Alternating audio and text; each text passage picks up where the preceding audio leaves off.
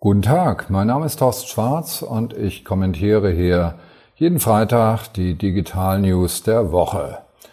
Und das wären, wie in China, Bürger bekommen Nummern, Twitter plant Abo-Dienst, die Deutsche Bank managt Kundendaten mit Google, E-Mail ist die häufigste Internetaktivität und E-Mail-Marketing ist die Nummer eins.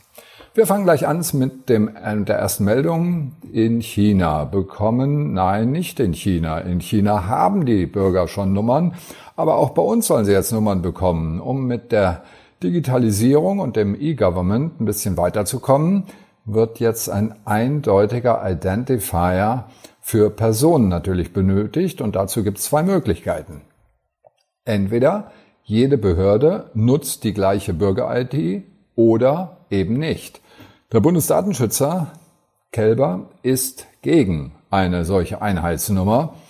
Für den Datenaustausch zwischen den Behörden ist das nämlich gar nicht nötig und er sieht Alternativen. Österreich hat zum Beispiel eine Stammzahl, aus der eine Zentralstelle dann verschlüsselte Nummern für unterschiedliche Behörden ermittelt. Und das Wichtigste aus diesen Nummern kann eben die Stammzahl nicht zurückerrechnet werden. Das heißt, es gibt keine einheitliche ID. Die Bundesregierung will alles anders machen. Die will mit ihrem 130 Milliarden Euro Corona-Paket ähm, jetzt natürlich auch noch die Verwaltung modernisieren. Und da ist geplant, die Steuer-ID als allgemeine Bürgernummer für alle möglichen Ämter zu nutzen. Und das ist gefährlich, und zwar aus folgendem Grund. Diese ID, die Nutzer, die Bürger, werden sich dran gewöhnen, einfach ihre ID einzugeben und dann kommen die kommerziellen Unternehmen als erstes Google, Facebook und so weiter und sagen, ist ja wunderbar, dass ihr so eine ID habt und dann kommt die Werbeindustrie und nutzt diese ID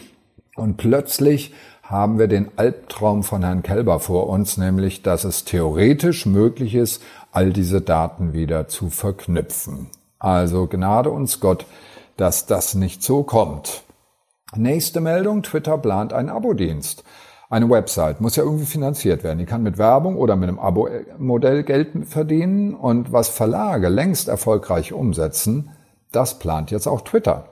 Nutzer, die Geld bezahlen, erhalten erweiterte Möglichkeiten. Und was das genau ist, soll eine interne Gruppe namens Gryphon erarbeiten. Möglich wären zum Beispiel erweiterte Insights in Statistiken zur Reichweite, zu Zielgruppen und so weiter. Bisher gibt es nur eine Jobausschreibung und Twitter hat auch noch nichts bestätigt, aber trotzdem stieg die Aktie am Mittwoch gleich um 12 Prozent. Also das Thema ist heiß, auf jeden Fall ein Freemium-Modell einzuführen. Das heißt also, natürlich soll Dinge wie Facebook oder Twitter für alle gratis sein. Das schafft Reichweite. Aber gleichzeitig muss man irgendwie das auch bezahlen. Und das, was Verlage machen, machen jetzt eben auch die großen Plattformen. Hoffentlich bald. Die Deutsche Bank managt ihre Kundendaten mit Google. Na, da muss man doch erstmal lachen, oder? Banken und Versicherungen haben nämlich ein Problem. Das waren die ersten Unternehmen, die Computer für die Datenverarbeitung überhaupt eingesetzt haben. Und das rächt sich natürlich jetzt, weil viele Systeme veraltet, veraltet sind.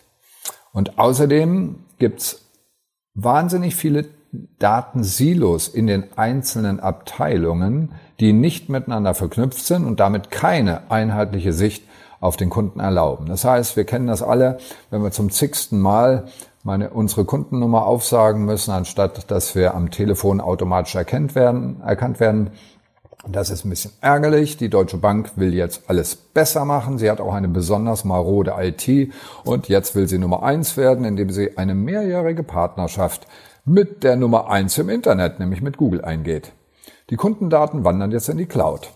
Als weitere Cloud-Anbieter waren auch Amazon und Microsoft in der Auswahl, aber Google hat die Ausschreibung gewonnen, obwohl ganz unter uns IBM, Oracle oder Salesforce haben eigentlich viel mehr Erfahrung darin, mit Kundendaten umzugehen und insbesondere eben auch die Customer Experience, also das Erlebnis der Kunden zu optimieren und zu verbessern.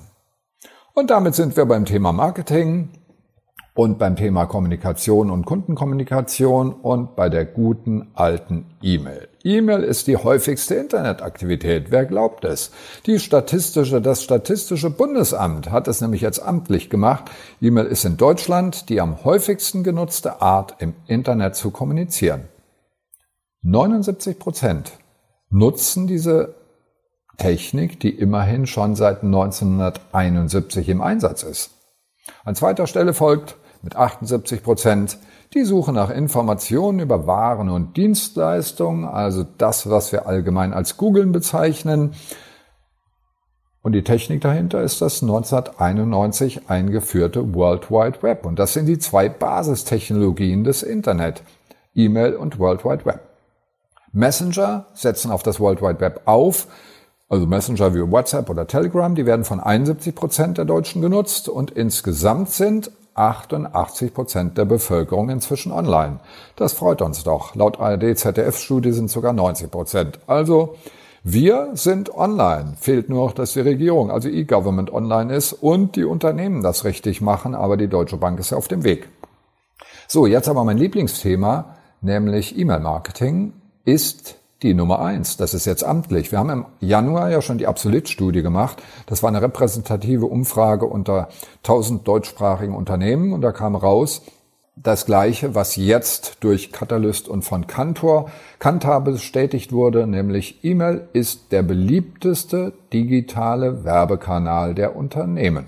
89 Prozent der Unternehmen halten oder steigern dafür ihr Budget. An zweiter Stelle folgt danach die Suchmaschinenoptimierung, also SEO, und dann Social Media und Retail Media als beliebteste digitale Werbekanäle. Wobei ich sagen muss, wir haben mehr untersucht. Also die Kantar-Untersuchung ist wieder so eine, die ich nicht so wirklich mag. 500 Leute haben sie untersucht, für international plus nochmal 200 Experten. Also da würde ich mal behaupten, unsere Studie ist noch ein bisschen repräsentativer, weil wir pro Unternehmen wirklich nur eine Person gefragt haben und diese Unternehmen auch repräsentativ ausgewählt worden sind. So, aber meine fünf Minuten sind überzogen, wie ich gerade sehe, und deswegen wünsche ich euch jetzt an dieser Stelle einfach mal ein wunderschönes Wochenende und tschüss bis nächsten Freitag.